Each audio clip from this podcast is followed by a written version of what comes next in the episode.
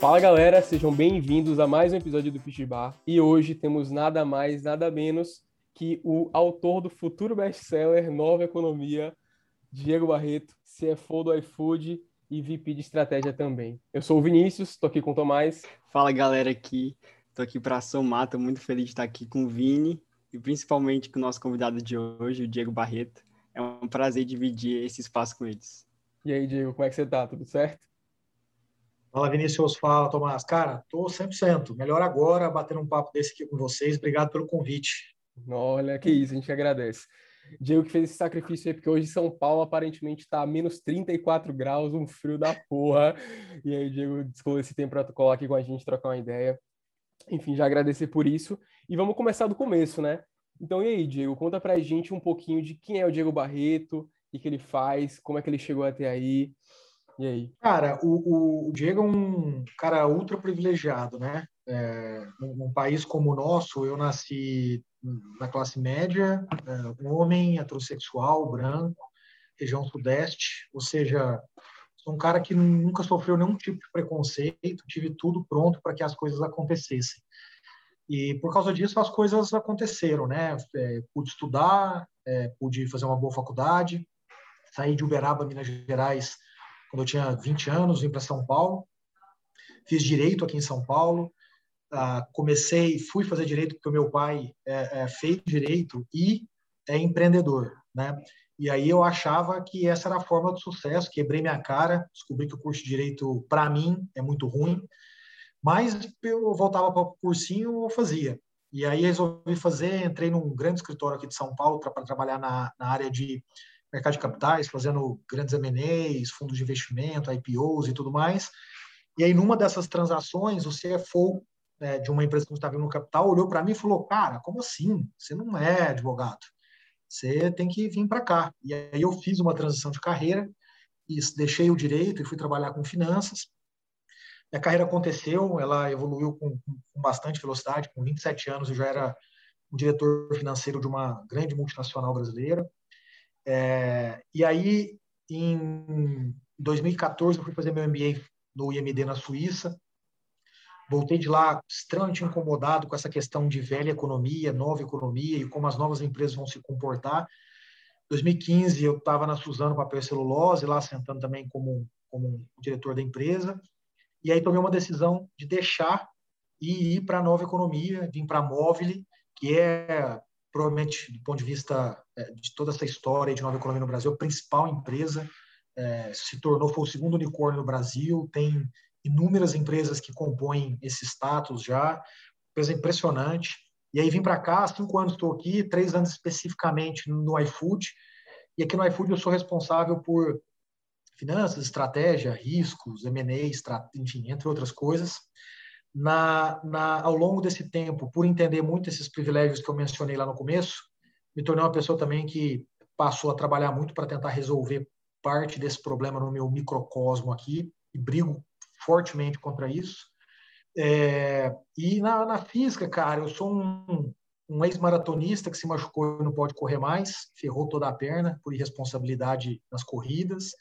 Ah, ah, ah tenho dois filhos, está vendo um terceiro agora, estou apaixonado na minha mulher, é uma advogada, e acordo todo dia às 5 da manhã, durmo pouco, leio mais do que 99% das pessoas no mundo, é, é, e sou um apaixonado por essa revolução que vai acontecer no Brasil, já está acontecendo, que é a revolução dessa nova economia. Que demais, Diegão, nossa. Então, ouvindo você falar, eu vejo que você já passou por duas esferas diametralmente opostas, entre a velha e a nova economia. Você antigamente tinha uma imagem consolidada de sucesso, de fazer faculdade, ter um status social ideal, por exemplo. E eu queria saber, até você para citar o seu livro, qual é o papel dessa nova economia para corrigir uma desigualdade? Pessoas que querem crescer na vida, mas não têm a possibilidade de fazer faculdade ou não nasceram numa camada privilegiada. Qual seria esse papel da nova economia? Cara, é, a nova economia tem como papel aqui nesse tema permitir que pessoas que historicamente não tinham acesso às ferramentas para tentar algo passem a ter. Você volta 20 anos no tempo, uma pessoa não podia empreender. porque não tinha as ferramentas, era impossível, sabe? Assim, as pessoas que fizeram isso são são gigantes e, e, e claro que eu não estou falando aqui da pessoa que abre aqui uma lojinha na esquina de casa. Não tem nenhum problema em fazer isso. Mas não é isso que a gente está falando aqui. O que a gente está falando aqui é da pessoa que falava, cara, eu vou sonhar grande, eu vou fazer um negócio muito grande. Não tinha essas condições. Então, o que, que o Brasil fez ao longo da sua história? Ele criou um país para meia dúzia de empresas em cada cadeia de valor. Essa meia dúzia de empresa tinha meia dúzia de pessoas brancas, heterossexuais e masculinas, e todo o restante simplesmente aceitava a relação de comando e controle para trabalhar naquelas empresas porque não tinha muita oportunidade. Então, o que, que aconteceu ao longo do tempo? O capital, a propriedade, ela ficou consolidada na mão de poucas pessoas. Que a nova economia vem é para dizer o seguinte, cara, hoje com esse processo de ultraconexão e acesso às ferramentas de forma barata, você pode tentar empreender. E se a sua ideia for boa e se executar bem, você pode ganhar dinheiro. E você que historicamente ia ser uma pessoa que só ia ganhar o salário, você pode ganhar com o patrimônio. E aí você começa um processo de desconcentração do patrimônio na sociedade. E isso é espetacular. Nossa, isso é muito doido, porque é, de fato, há um tempo atrás, quando a, porque a internet hoje é uma realidade não para a maioria das pessoas, né, mas para grande parte. E quando eu era mais novo, eu sempre tive a vontade de empreender. Só que eu não sabia como, porque, pô, a gente sempre vê, eu sempre via pelo menos empreendimento como abrir um negócio, abrir alguma coisa, e sem capital a gente não faz nada. E ano passado eu comecei a empreender, é, eu fiz um curso online de pré-vestibular para medicina, e aí tava dando certo, mas eu vi que não era o que eu queria para minha vida, e aí eu, eu acabei é, cedendo a minha parte societária para o meu sócio, né, meu antigo sócio. Então é muito isso que você falou, hoje a gente com a internet na mão e com esse poder, a gente consegue com pouco recurso ali, montar uma coisa que, que possa virar, né? Se a ideia for boa, enfim. Isso é muito doido. E seguindo nessa linha, Diego, eu queria saber é, como é que você enxerga hoje o profissional do futuro, assim, sabe? Para a gente que está na faculdade, tem muita dúvida do que fazer, do que seguir, é, do que é importante para poder é, crescer. O que, que levaria você a contratar alguém hoje? Quais são as coisas que você? Uhum. Comportamento. Não estou nem para a faculdade da pessoa, porque Veja, quem faz faculdade no Brasil, pessoal, é meia dúzia. Sim. É, olha para o lado aí, vocês vão descobrir aí quem faz faculdade, mas não olha para o teu amigo que também nasceu com, na classe média igual você. Olha para o lado, em todos os lados possíveis. É meia dúzia. E aí, dessa meia dúzia, é outra meia dúzia só que pode fazer em faculdades, entre aspas, consideradas top. Então, o ponto é, quando eu olho alguém para contratar, se eu levar em consideração isso, eu estou olhando para meia dúzia da meia dúzia. Não faz o mínimo sentido. Do ponto de vista estatístico, você está eliminando a chance de pegar os perfis bons, porque você fica com muito pouca opção. Então, para mim, a lógica de contratação tem a ver com comportamento. E, naturalmente, se essa pessoa, depois de ter passado por isso, por esse filtro de comportamento, ela tiver uma graduação ou tiver uma graduação numa faculdade boa, ótimo, melhor ainda. Mas isso não é o primeiro filtro, isso é o último filtro. Então, quem que eu estou procurando hoje?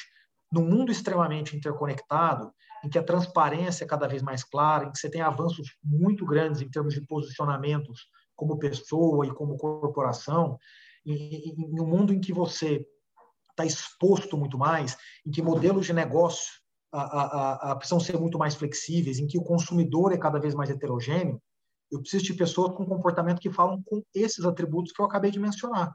Portanto, pessoas, quando a gente fala de pessoas ágeis, colaborativas, a gente está falando por isso que eu disse. Não é porque tem que ser ágil, é porque o mercado, a sociedade está assim. Como consequência, eu preciso de pessoas ágeis. Eu não quero contratar uma pessoa que não entenda a discussão da diversidade. Não faz o mínimo sentido. O mundo fala sobre isso. Por que eu vou contratar uma pessoa que não. E veja, e não é que seja expert, mas é uma pessoa que não entenda a importância da discussão, da evolução, da consciência. Sabe? Eu, não, eu não quero uma pessoa que não entenda a importância, que não entenda a jornada consciente da discussão de sustentabilidade. Porque o mundo está assim hoje, eu estou sendo cobrado como gestor disso. Então, qual é a lógica de você contratar uma pessoa que fala foda-se o meio ambiente, tô nem aí, isso não vale nada, puta que pariu. Qual é a lógica de você olhar para uma, uma pessoa que fala, é, né, meritocracia pura, né, mulher boa vence, não, o, o negro bom vence. Cara, você está viajando assim num nível. Eu, eu, eu quero uma pessoa que diga, cara, eu sou cheio de preconceito, mas eu já entendi que eu preciso mudar isso. opa, essa é a pessoa que eu preciso. Essa é a pessoa que eu preciso. Eu preciso da pessoa empreendedora, e não empreendedora de abrir empresa, empreendedora de comportamento. Sabe? Pessoa que pega, acha solução, entende oportunidade, liga pontos, entende o valor do ecossistema, da colaboração. Pessoa empreendedora. Não tem a ver com ter aberto empresa. Eu não, nunca abri empresa, eu sou empreendedor. Né? Então, é esse tipo de profissional que eu estou procurando hoje. Que demais, Diego. Nossa, o mundo está mudando, quem não se adaptar vai ficar para trás. A nova economia, que está no seu livro, vai engolir a velha economia. E minha nova pergunta agora é justamente sobre isso. Como é que foi essa mudança tipo, de, de meio de atuação? Você depois de fazer o MBA na Suíça, voltou para o Brasil com vários insights, com certeza mudou sua rede de as pessoas que você convive, o local onde você trabalha. Quais foram, o que que despertou mais em você nesse novo ecossistema? O que que te fez ter a sensação que você estava no lugar certo, não tinha feito a escolha errada? Veja, eu venho de uma de uma geração que não tinha essa discussão que a gente está tendo aqui, né? A discussão Sim. lá quando eu tinha 20 anos de idade era assim, quais são os quatro maiores programas de trainee? E aí você ia lá e aplicava para todos. Então, eu nem acho, quando eu penso assim sobre certo e errado, que eu errei lá atrás. Não existia opção, não era claro, não era um negócio óbvio. Quando se fala em na discussão de empreendedorismo e startup há 18 anos atrás, eu tenho 38, há 18 anos atrás, você fala, cara, nem sei do que está falando. Então, o, o, que acontece é que, ao longo do tempo, eu tive, foi muito curioso isso, eu tive uma carreira muito acelerada, que me levou rapidamente para um, cargos sêniores, que rapidamente me permitiu ter uma remuneração boa, mas eu nunca fui o cara da tribo. Eu sempre fui o cara da rebeldia naturalmente de forma inteligente, né? Um cara educado, eu sempre fui uma pessoa Exato. de diálogo, mas eu sempre fui o rebelde. Eu sempre fui o cara que era, ah, mas né? ah, ele é novo demais, é ele é, ele é aceleradinho demais. Em algum momento, quando eu vou para o IMD lá em 2014 e entendo, compreendo esse movimento que estava acontecendo e chegando no Brasil, desse uso intensivo de tecnologia disponível para todo mundo, e não só para quem tinha dinheiro, para quem estava nas empresas, esse mundo fica evidente para mim e aí eu tomo uma decisão de carreira, que é, pô, se o mundo está indo nessa direção e eu não me identifico nessa tribo aqui que eu tô hoje, eu tenho que ir para lá. E aí foi uma decisão consciente, né? A expressão que eu sempre uso é passarinho que voa com morcego dorme de cabeça para baixo. É isso. Nossa. Então, eu, se ficasse lá 30 anos depois, eu ia ser o executivo fora do mercado. Por quê? Porque os atributos, os modelos, as ferramentas que estão sendo discutidas nessas empresas e continuam na velha economia não estão te capacitando para o futuro, elas só estão te servindo no presente. Então, eu faço essa mudança lá em 2016 exatamente é, é, é, é baseado nessas, nessa consciência naquele momento. Nossa, muito doido. Isso é, isso é, isso é muito doido. Isso me faz refletir várias paradas. E, e, uma delas, Diego, é que o que eu mais fiquei impressionado com sua história é que você foi fazer direito e hoje você está num cargo que, teoricamente, não conversa nem um pouco com a sua formação, né? É uma coisa que ela é bem, bem distante. Como é que foi na época de faculdade, assim? Você estava fazendo e você sentia que era aquilo que você queria fazer para a vida, por exemplo? Por que, que eu digo isso, né? Eu acho que não só eu, como uma galera que faz é, engenharia, sabe que não quer seguir carreira de engenheiro. Então eu já entrei na poli ali sabendo que eu não queria seguir carreira de, de engenheiro propriamente dito, sabe? Tipo, eu quero empreender, eu quero seguir para uma outra área, é, até para a área de entretenimento, se eu puder ir. É, eu gosto porque eu amo comunicação, enfim. Como é que era para você na época? Essa, você, você sentia que era aquele curso ali era para você mesmo? É, sentia que você tipo se sentia contemplado? E eu já vou emendar contra a pergunta que é para a galera que está perdida e não sabe muito bem para onde ir. Tipo, o que que você indica assim, tipo porque, pô, você saiu de direito para virar CFO, sabe? Tipo, é uma coisa bem, eu acho, pelo menos, né, distante. O que você indicaria? É, com certeza. Cara, é, Vinícius, eu, eu, eu diria o seguinte, cara. É... Primeiro, eu acho que a gente comete um erro tremendo na forma de fazer decisão, de tomar decisão de carreira aqui no Brasil. Você, quando tá lá na, no segundo grau, é, cara, teus pais deviam ter obrigação de te apresentar os amigos médicos, terapeutas, engenheiros, administradores, agrônomos, dançarinos, músicos, todos, sabe? e falar, filho, você vai conversar com dois de cada profissão nos próximos 12 meses. E aí você vai chegar lá na hora de escolher o que você vai prestar no vestibular, sabendo o que te espera. Mas não é isso que nossos pais fazem. Nossos pais falam, eles falam algumas coisas. A primeira é, é faça o que eu fiz, ou ele fala faça direito, medicina, engenharia ou administração, ou ele fala faça qualquer coisa que te permita prestar um concurso público, ou ele fala vem trabalhar comigo. É isso que ele fala. Eu vi meu pai agora na minha frente aqui. É, Exatamente cara, isso. Assim, todos, porque os nossos pais são avessos a risco, sabe? Assim, eles não entendem, e é natural que eles não entendam o que está acontecendo agora. Eu talvez não entenda como, como vai ser esse processo decisório lá para meu filho. Mas o problema para mim não é entender. O problema para mim é não abrir o leque de opções, o diálogo, sabe? Vá lá você conversar e entender, sabe? Então, eu tomei uma decisão de fazer direito porque meu pai falava, cara, se fizer direito, depois você pode empreender. Olha, o papai fez, você vai poder. Tá cagada, tá cagada. E assim, tá cagada. E assim, não, não, não, nada contra meu pai, tá? Amo ele, temos uma relação maravilhosa de pai e filho e melhores amigos. Sim. Mas é uma puta cagada. Nossa. Não faz o mínimo sentido você tomar uma decisão nesse formato. Então, esse é meu primeiro ponto. Assim, acho que a grande reflexão que eu tenho, que eu não vou errar com os meus filhos e não erro com as pessoas que eu converso, é o que, que eu deveria fazer? Sei lá, vai conversar com as pessoas. Tem a mínima ideia. Se quer conversar comigo, eu vou te explicar o que eu faço, aí você avalia isso é legal. Mas não deixe de falar com outras 20 pessoas. Então, acho que esse é o meu primeiro ponto. O meu segundo é, o Brasil é um país muito tradicional do ponto de vista de carreira, né? Então, você trabalhar com X, tem que graduar em X. Para trabalhar com Y, tem que graduar em Y. Para trabalhar em Z, tem que graduar em Z. Puta buchitagem. Puta buchitagem. Não tem nada a ver. Nada a ver. Nada a ver. Metade das profissões que existem são profissões que você não precisa de conhecimento técnico prévio. Você senta lá na, na no, seu, na sua, na sua primeira oportunidade como menor aprendiz, estagiário, sei lá o quê, e você começa a aprender com as pessoas. A primeira coisa que você faz num trabalho é ficar fazendo trabalho repetitivo, batendo carimbo. Então, é, foi isso que eu fiz no meu começo de trabalho. E, e por que eu precisava ter feito direito? Né? É evidente que eu não quero, eu não estou aqui radicalizando, não estou dizendo que você vai ser Sim, um claro. contador sem estudar contabilidade, que você vai ser um advogado sem estudar direito. Mas o que eu quero dizer é que o processo inicial de uma carreira deveria ser baseado só numa análise comportamental. Você vai contratar um astronauta, uma pessoa para ser astronauta aqui 20 anos, você tem que olhar o comportamento. Essa pessoa é uma pessoa que suporta determinadas condições? Sim, ele provavelmente vai ser um astronauta. Diego é um bom executivo? É. Fez boas em faculdades? Fez. Tem um comportamento XYZ? Tem. Seria um astronauta? Não. Mas não porque eu não sei. Eu sento lá e aprendo, mas eu não tenho as características para conseguir ser um bom astronauta.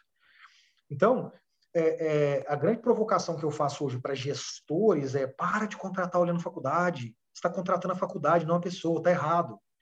A grande provocação que eu faço para as pessoas é estudem, deem o melhor de si, façam o que vocês entenderem que é importante. Mas, acima de tudo, conheçam vocês mesmos, melhorem as suas limitações pessoais, entenda o pensamento moderno, embarque no pensamento moderno, se torne uma pessoa moderna. Ser moderno não é ter uma certa idade. Ser moderno é entender o pensamento moderno e logo se comportar dessa forma.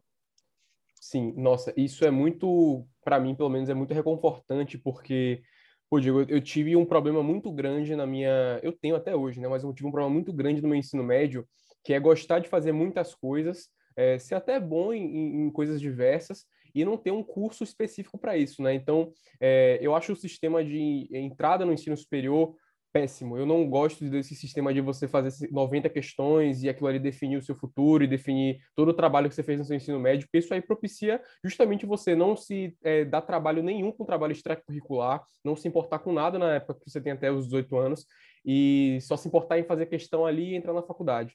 Enfim, e ouvir isso de você é muito legal porque eu faço engenharia e eu já entrei na faculdade com essa cabeça. E eu tinha muito medo porque todo mundo pensava ao contrário, sabe? Então eu entrei, pô, fazer engenharia, mas eu com certeza poderia trabalhar. Eu tenho vontade de trabalhar com evento é, de entretenimento, por exemplo, empreender com alguma coisa é, que não tem a ver com engenharia, sei lá, apresentar um programa de TV. Eu tenho a mente muito aberta e isso causa muito medo porque nossos pais, por exemplo, meu pai pô, é super tradicional, olha para isso e fala: pô, nada a ver, para com essa porra, pelo amor de Deus, vai virar engenheiro e, sair carreira. Então, é massa saber que, tipo, esse pensamento que é um pouco disfuncional, pelo menos nessa época, né? É, não tá errado. Tipo, isso aí é bem legal de ouvir. Não tenho dúvida nenhuma, cara. É, a frase, a frase para mim que me leva a, a, concluir mais ou menos o que está falando é assim: você não tem que pedir licença, você nem tem que falar para seu pai que você vai trabalhar numa grande empresa ou prestar um concurso público, mas você tem que pedir licença para empreender. Bizarro isso. Né? Sim. Totalmente contraditório, totalmente contraditório, totalmente contraditório. Mas, mas esse é o Brasil, é o Brasil e ainda vai ser por um bom tempo. A gente está no processo de mudança. Massa. Nossa. É, Diego, eu percebo que você tem uma mentalidade muito à frente dos seus colegas do seu tempo. Você é um cara muito atualizado. E eu queria fazer uma pergunta nesse sentido. Você provavelmente tem uma expertise, um know-how muito maior do que quando você começou. Você tá gestor do iFood, CFO, VP de estratégia. Mas minha pergunta vai muito nesse sentido. Se você fosse começar do zero hoje, se ninguém conhecesse o Diego Barreto, se a iFood não existisse, mas permanecesse o seu conhecimento, a única coisa que você teria para começar do zero era a sua mentalidade e o seu conhecimento. Quais seriam os primeiros passos do Diego nessa caminhada do empreendedorismo? E pouca coisa, graças a Deus, né? Só o conhecimento dele. pouca é, coisa está começando pouquíssimo. mal. Olha, é, a, eu acho que a, a, primeira coisa que eu, que eu faria, eu, eu acho que eu, eu colocaria é, dois caminhos aqui, três caminhos. Primeiro é, se um caminho fosse trabalhar para uma empresa grande, e eu, eu, eu, você pode fazer isso, não tem nenhum problema nisso, eu faria uma coisa muito clara que é eu escolheria as empresas que eu quero trabalhar. A gente não faz isso. A gente vai lá e tenta todas. Todas grandes, todas isso, todas aquilo, todas não sei o quê, todas... Não, não, eu escolheria. Olha, são essas 10 empresas, 20 empresas que fazem sentido para mim. São essas 20 que eu vou tentar. São essas 20 que eu vou fazer um trabalho específico para conseguir entrar lá. É, e essas empresas seriam baseadas para mim no futuro. Ou seja, empresas que, ao viver lá por dois, três, quatro, cinco anos, sei lá quanto, elas vão me capacitar para ser alguém muito melhor profissionalmente no futuro e não empresas do passado, empresas que fazem a mesma coisa há 20 anos e que não estão trazendo nada de novo, apesar de serem grandes, serem líderes de mercado, uma coisa não tem nada a ver com a outra. Então, me preocuparia muito com isso. Eliminaria também, em grande medida, subsidiárias de multinacionais, né? porque o processo de, de, de recepção do que há de novo, via de regra, não é para todo mundo, mas via de regra, não está aqui, está na matriz. Portanto, trabalhar para uma empresa bacana de tecnologia, em que você está aqui na subsidiária só recebendo a ordem do que fazer, não acho que é o melhor caminho, sinceramente. O segundo caminho, assim, se eu fosse numa linha de empreender, é, eu, eu, eu, eu, eu, me veria, me veria numa, numa, numa, numa posição de cofundador, né? É, eu acho que a grande pergunta que você tem para fazer é como é que você faz para ser um bom cofundador?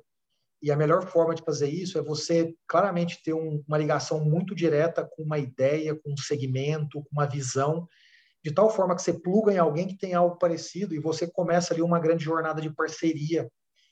É, e o último, se eu tivesse que abrir uma empresa, de fato, ter a minha própria ideia e começar isso, eu procuraria é, meus três grandes companheiros de faculdade que têm uma visão parecida em termos de, de direção, porque é uma caminhada muito dolorosa, muito dolorosa nos seus primeiros meses e anos.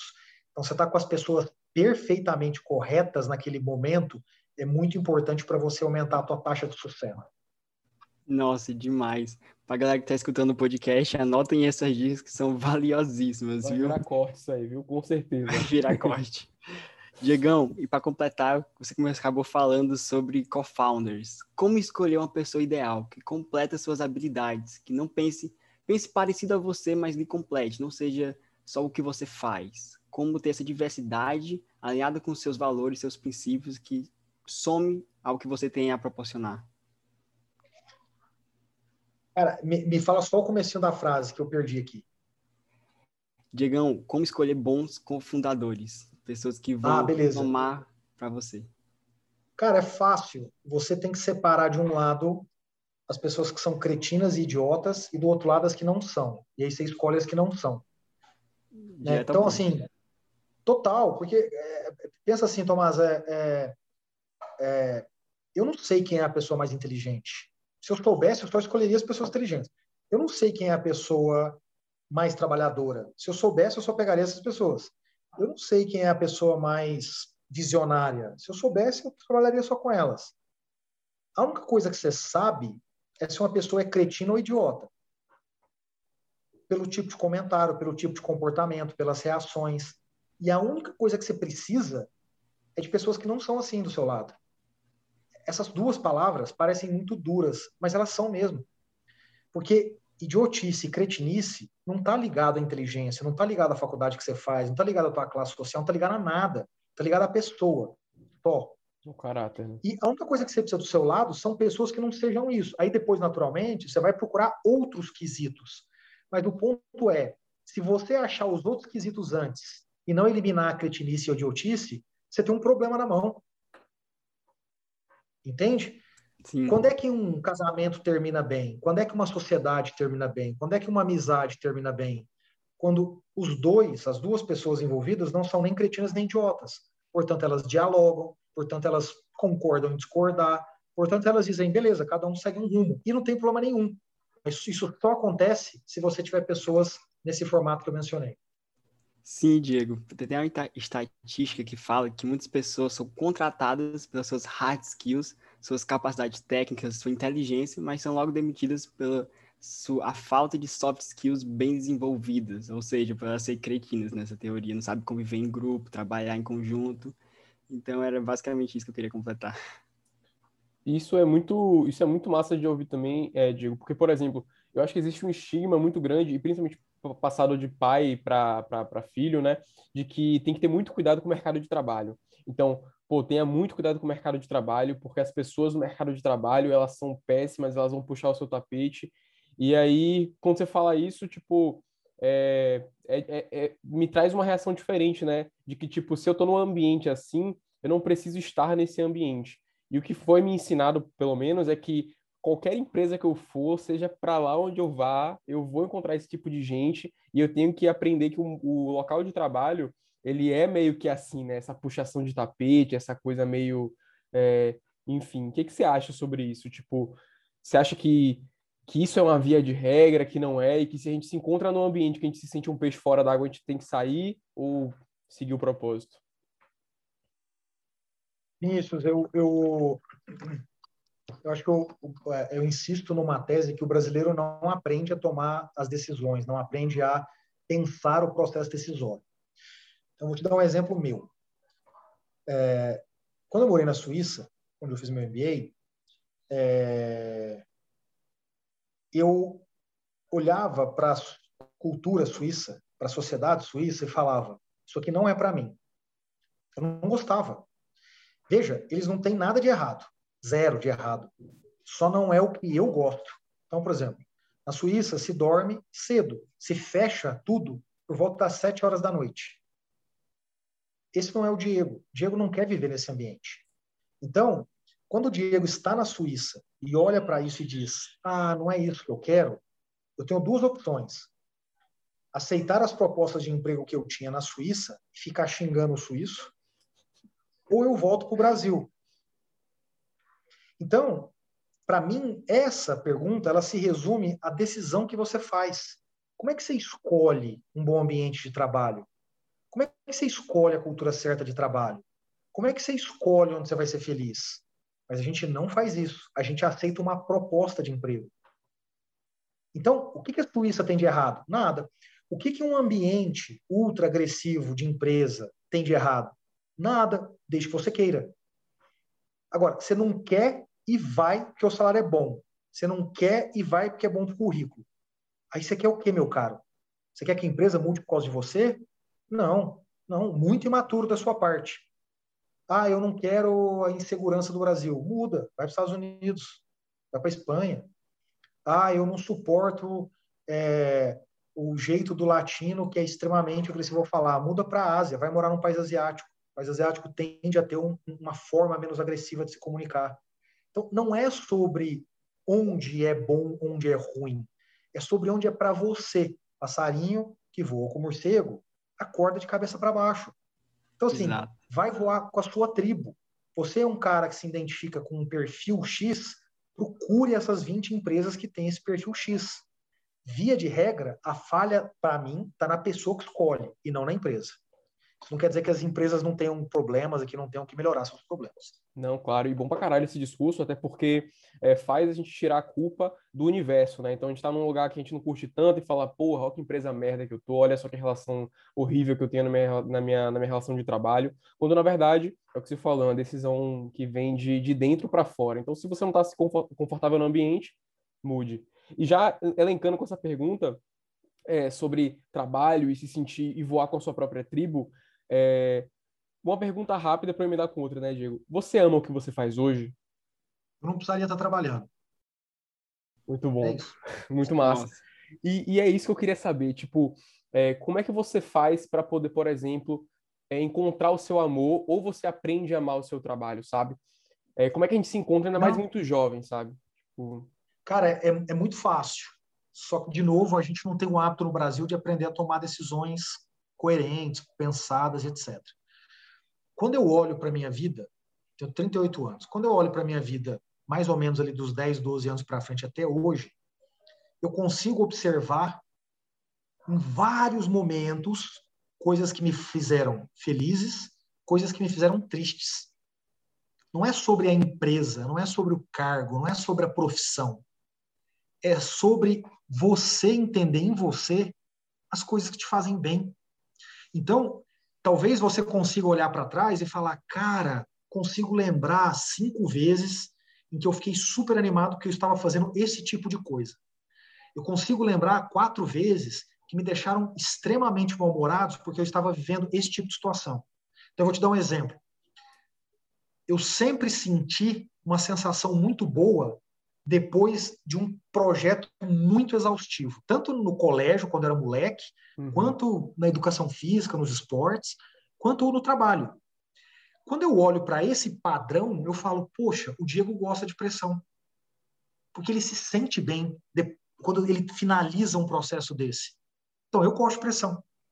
Se eu não me sentisse bem, eu ia falar, eu não gosto de pressão. Portanto, eu tenho que trabalhar em lugares que têm menos essa característica, ou profissões que têm menos essa característica. Então, como é que você escolhe, por exemplo, uma posição comercial, que é extremamente dinâmica e com muita pressão, ou uma posição mais interna transacional, em que você roda processo, bem menos pressão e mais qualidade? Assim, é assim que você escolhe. Então, para mim, encontrar o que me faz bem é só olhar para trás eu, eu, eu já sei o que me faz bem, eu só preciso descobrir, organizar isso em caixinhas. Mas a gente não faz isso. O que a gente faz? A gente escolhe a proposta de emprego que vem para a gente. Galera, que aula, viu? Eu tô aqui de cara porque ele falou essa frase e eu já comecei, já consegui lembrar das coisas que me fazem bem, do que eu curto. É sério, gravem esse podcast aí para vocês, pelo amor de Deus. Sensacional. E Diegão, vamos agora, tipo, falar pro nosso público, galera da universidade, que quer empreender, talvez já tenha encontrado seu amor pelo que ele faz bem, que quer contribuir para a sociedade, deixar um legado. Como é que a pessoa pode saber o time certo para empreender? Provavelmente, se o iFood, a ideia tivesse surgido há 20 anos atrás, implementado, talvez não teria o sucesso que tem hoje. Então, como a gente pode saber o time certo para empreender? Mas, como tudo na vida, é, qual é o, como é que você descobre o timing Teste certo de, de, exatamente é isso, como tudo na vida, testando. Como é que você acha o timing certo de pedir namoro a pessoa que você ama? Você tem que ir lá e pedir. Se ela disser não, o timing está errado. Se ela disser sim, o timing está certo. Como é que você descobre se você está preparado para entrar na faculdade que você queria? Você vai lá e presta vestibular. Se não passar, você não está preparado, esse não era o time, você tem que estudar mais. Né? Como é que você descobre se você está pronto para correr uma maratona? Você tem que ir lá e treinar 5 km, 10 km, 15 km, 20 km, 25, 32 km, aí você fala, agora eu estou pronto para correr 42. Então, é, não existe um manual. existe o teste. O teste, ele te ensina exatamente o quão longe você está do time.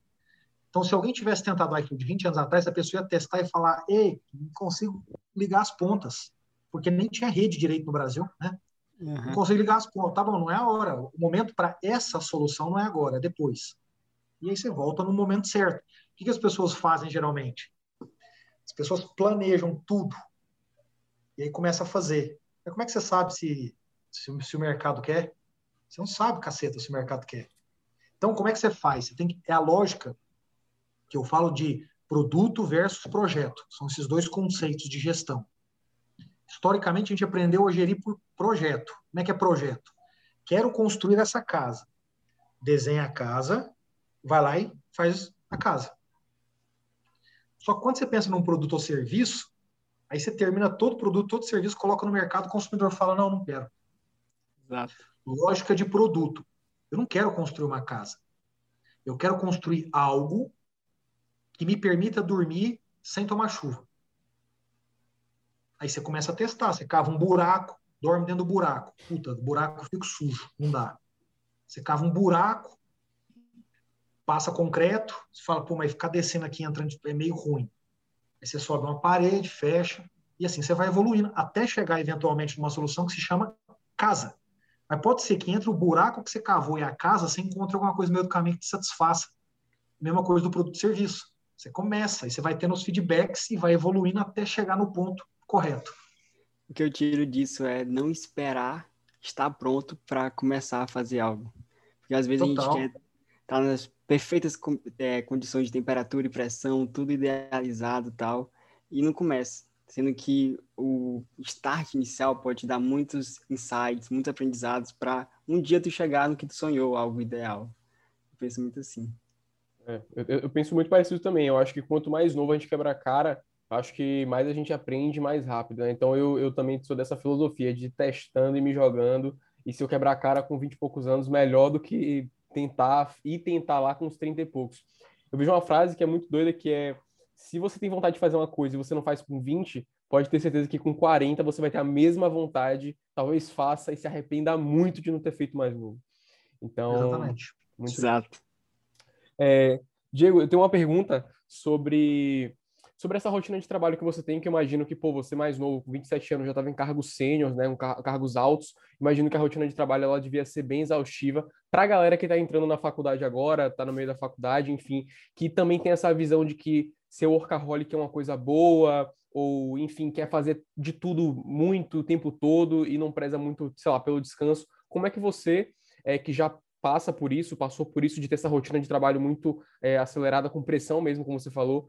Como é que você vê essa, essa mentalidade do pessoal que está entrando na faculdade? Você acha que é tudo bem, eles entrando, tem que logo trabalhar estagiar no primeiro, segundo, terceiro ano, ou viva a faculdade, viva as coisas? Como é que você vê essa, esse, esse balanço? Como é que ele é produtivo para a galera? Vinícius, eu, eu, acho que são duas coisas aqui. A primeira é, é eu, eu, eu, eu, eu, evidente que existem exageros, mas vamos tirar os exageros aqui dessa conta. É, eu, eu, eu, não acho necessariamente que a gente vive um completo desbalanço entre trabalho e vida pessoal. Uhum. O que eu acho é que a gente não prioriza aquilo que a gente quer fazer. Você não consegue priorizar a balada, o esporte, o trabalho, a família, ou não sei o quê, ou não sei. Não dá, não cabe, não existe isso. Então, as pessoas precisam aprender a priorizar.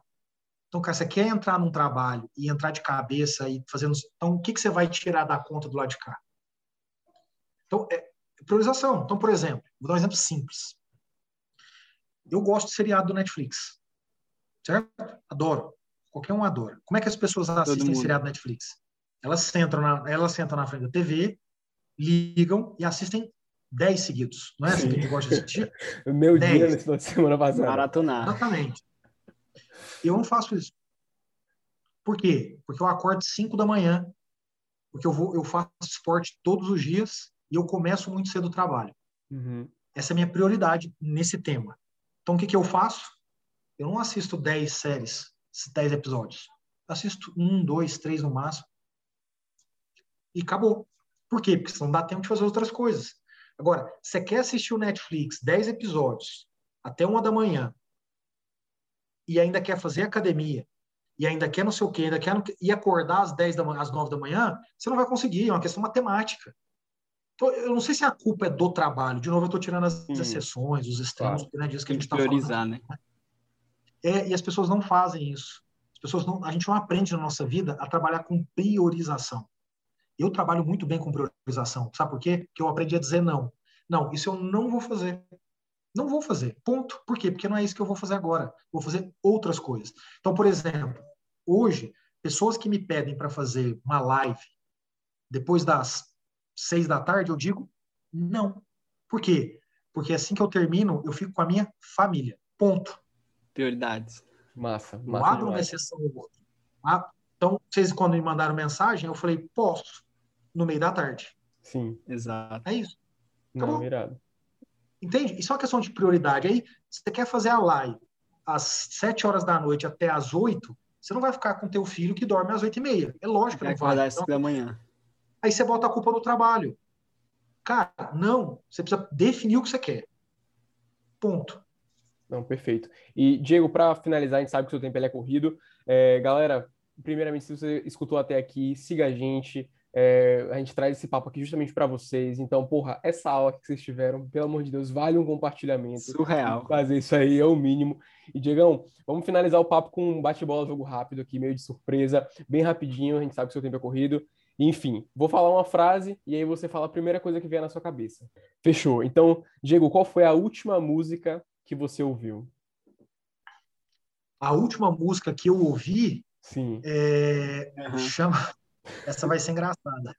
Chama Tipo iFood, do Barões da Pisadinha. Foi lançada, foi lançada tipo dois dias atrás. Aqui agora só ouço essa música agora. Cara, Merchan já tá não. feito, muito bom. É, Diego, não, pior, pior que não é Merchan, cara. Não é Merchan. Eu, essa música saiu, meus filhos ouviram, só que eu ouvi essa música agora. Muito bom. iFood tá em bar, agora. Barões não tem como, pô. Barões, qualquer coisa eu escuto diariamente, não dá. É religião para mim. Exato. É, é foda.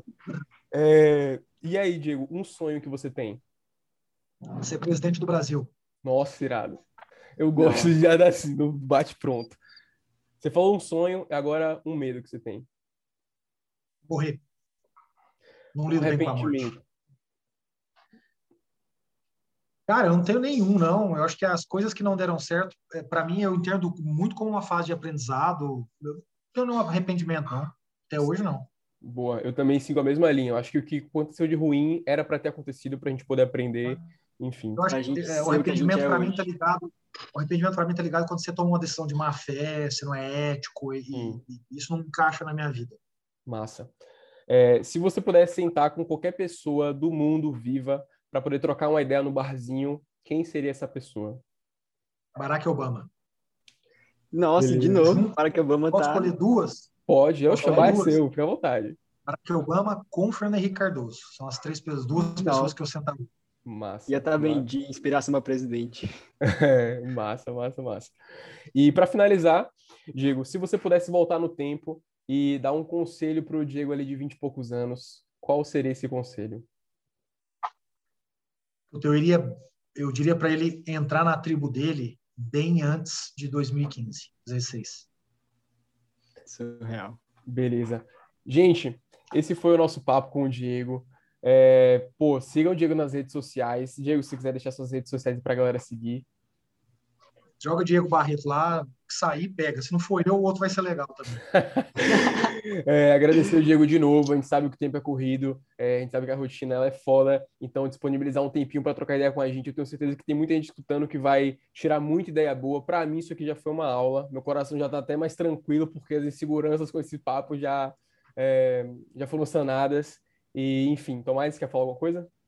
Quero dizer que foi muito engrandecedor para mim e com certeza para o Vini e para todo mundo que vai escutar a gente. Com certeza essa galera da universidade vai ter uma visão muito melhor agora do futuro do que vem pela frente e muito disso por causa do Diegão. Sigam ele, galera. Vale muito a pena. Valeu, Valeu pessoal. Obrigadão. Valeu, gente. Obrigadão. Sigam a gente e até o nosso próximo episódio do Pitch de Bar. Valeu. Valeu.